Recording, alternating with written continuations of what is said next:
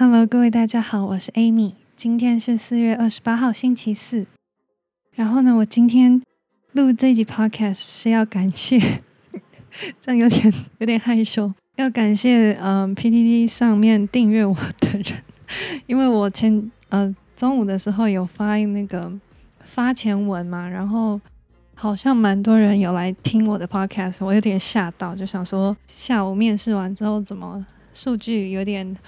有点出乎我的意料，是蛮爽的啦。但谢谢你们。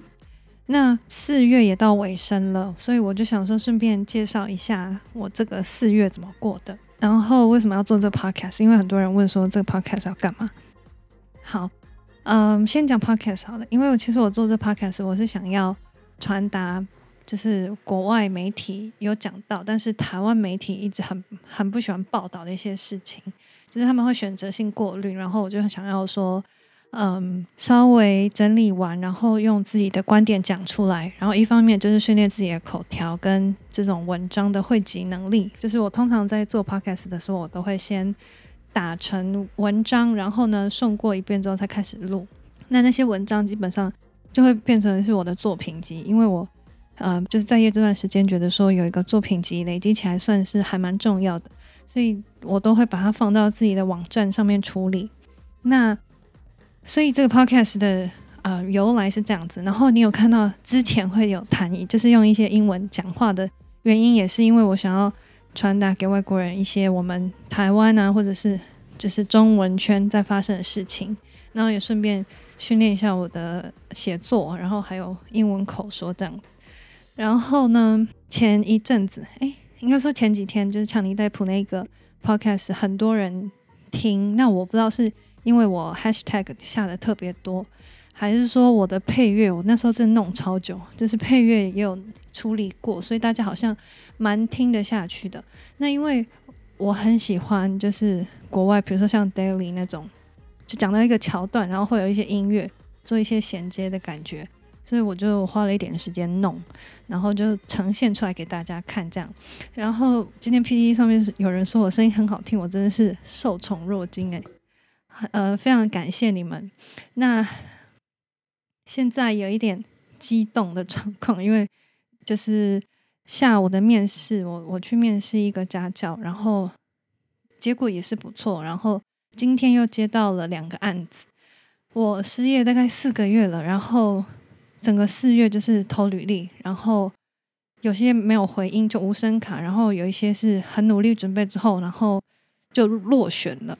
那终于终于在四月的尾声，然后有一些比较好的讯息出来了，所以我很感动，然后也谢谢嗯、八卦版的肥宅们的捧场。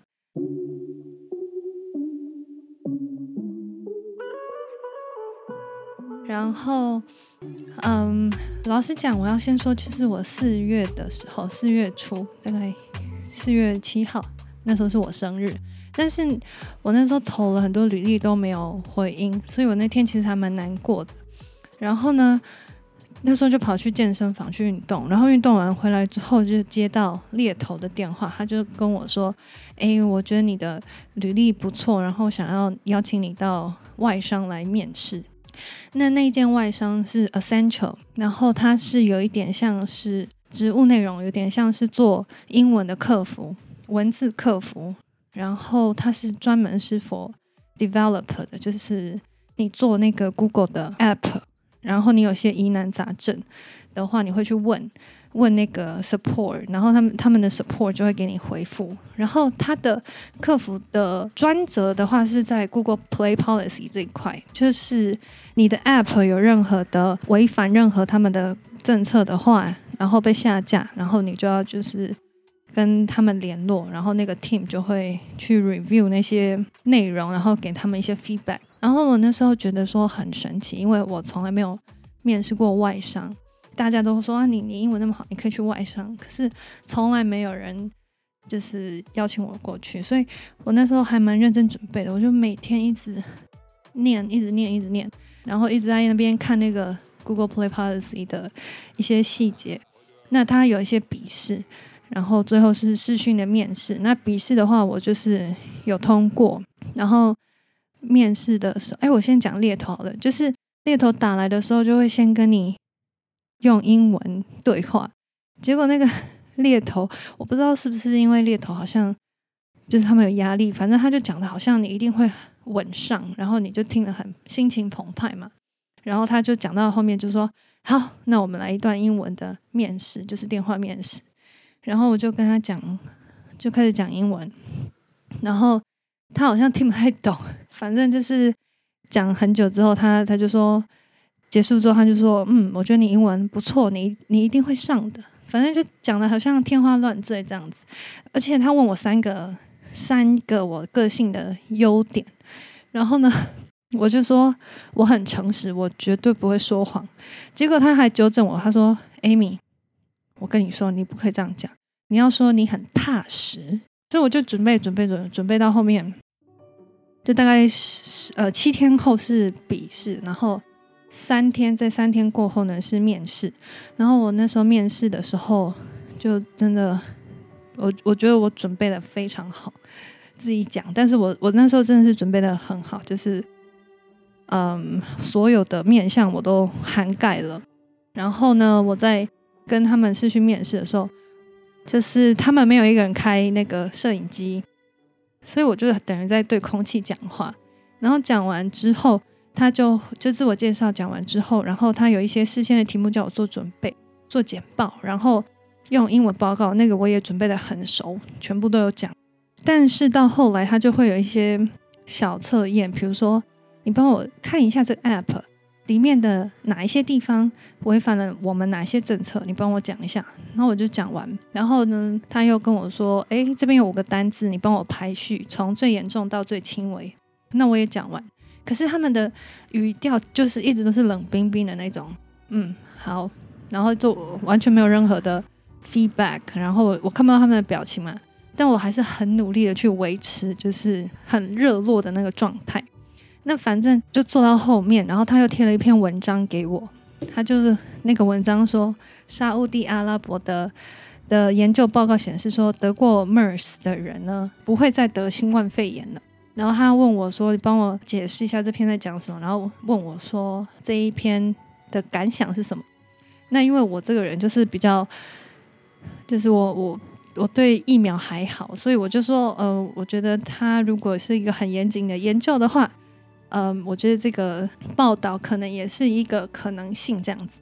我我这他我这讲完讲出来之后，他们可能就觉得哪里怪怪的。然后后来就是猎头，就是我面试完之后，猎头就跟我说：“诶，他们说你的个性不适合这份工作。”然后我心里想说：“What？” 然后他就说：“你的人格特质不适合做这个，所以他们就没有让你到下一轮了。”那我心里想说：“好吧。”那就那就算了，虽然很默默的很难过，然后又跑去公园跑，跑了大概四五公里这样子。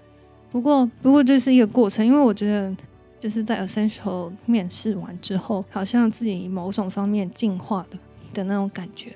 然后那个猎头他就问说，其实公司就是他说 Essential 还有一些其他的位置，他觉得说我很适合，然后叫我继续去面试看看。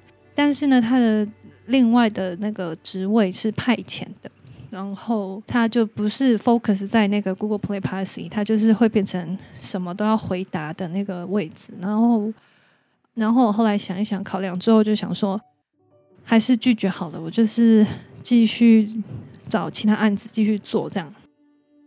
我就想说，那外商好像不错，我就继续投看看。然后我就在网络上查，他们就说好像外商还蛮看学历的，就是如果有硕士的话会比较好。我就想说不管，我就投看看。然后我现在连 cover letter 我都很会写，然后还有还有一些，比如说像什么哦 CV，我就做了好几个不同版本的 CV。但是呢，我投的都是比较那种 content content writing 或者是 copywriting 的这种。就他们比较不信任我，因为我的作品还是没有那么多，所以就是会比较吃亏一点。那但是就经过大概这一两个礼拜的一些努力的，一直投投这些履历，然后我嗯前几天在 PTT 上面看到，就是有一个嗯接，就是有一个 SOHO 的一个 post，他是要找那种三 C 的写手。那刚好我以前的工作呢，就跟写三 C 有相关。那我就分享一下我上一份工作好了。其实我上一份工作是在一个 YouTube 的频道的一个小组工作，然后那个老板是有钱人，大概五十岁，然后他很想要做电踏少女类型的那种 YouTube 的影片，然后呢，他就那时候就声势浩大的就招了好几个 YouTuber，就是那种很年轻的大学美眉毕业，然后就是进来当那个 YouTuber，然后他自己也帮自己开了一个科技的频道，但是因为呢，他有点听不进人家的话，然后他有点小看了 YouTube，然后最后他就觉得 YouTube 好难做，所以他就把公司又 size down 了。就是他本来他有很多公司，然后他开了一个专门是做影像创作的公司，然后呢，后来就请了十个人，可是请请了十个人之后，他觉得很烧钱，因为他的会计一直跟他说，你其实不用再开另外一个办公室，可以直接就是在原办公室那边工作什么之类的，就一直给他一些砍预算的一些 idea，然后他后来就想说，好吧，那我不要做这个好了，然后他就把人都裁完了。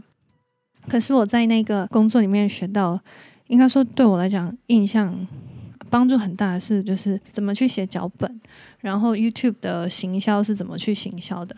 不知道大家有没有看过有一个频道，就是很像 BC Lowy 的一个频道，它叫做 Big Cheese 大起司。那个是我之前在那边工作的时候经营的。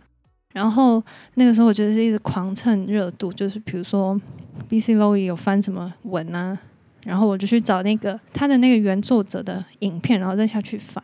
然后那时候就是 Uncle Roger 很红嘛，所以我那时候翻了蛮多 Uncle Roger 的中文的影片。然后有翻到一支跟伯恩一起对话的那个影片，那那个影片让我的频道就是马上就跑跑上来了，就比他们那些经营很努力的那些频道都还。还跑的还蛮快的这样子，可是因为我那时候的职位叫秘书，对，秘书要做很多事情，然后我就。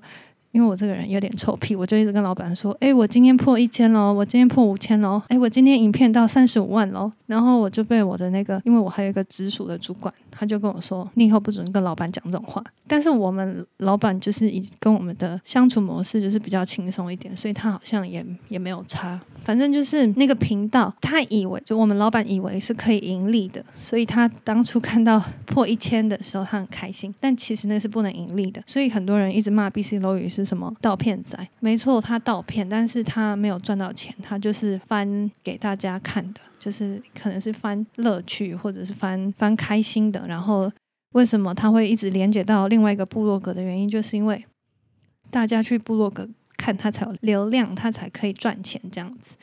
那反正我就在那边经营那个频道，然后后来又要帮他写那些科技的脚本，然后就开始去弄懂很多以前不懂的东西，比如说像笔电的规格啊，然后手机的规格，然后手机的话就是后来我们拍拍影片拍完，好像拍了一支三线影片，我还被逼下去当女主角，然后呢演完之后，就是三星的那个。代理商就来找我们合作，所以呢，我们就变成跟三三星有合作的关系。然后后来就是也合作了好好几次，都还蛮愉快的。那这份工作就给了我一个很不一样的发展空间。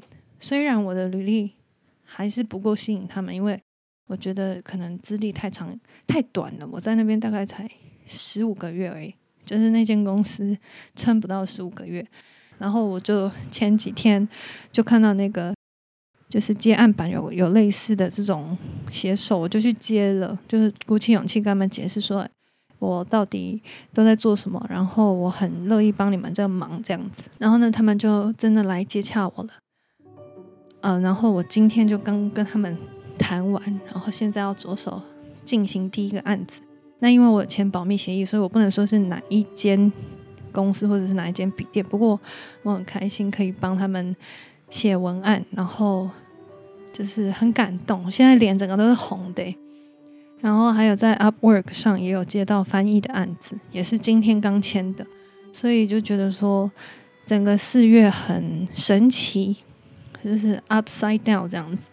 然后很还蛮感动的，然后也谢谢你们的收听跟订阅啊，就是人生很难，但是就就是锲而不舍去做每一件事情吧。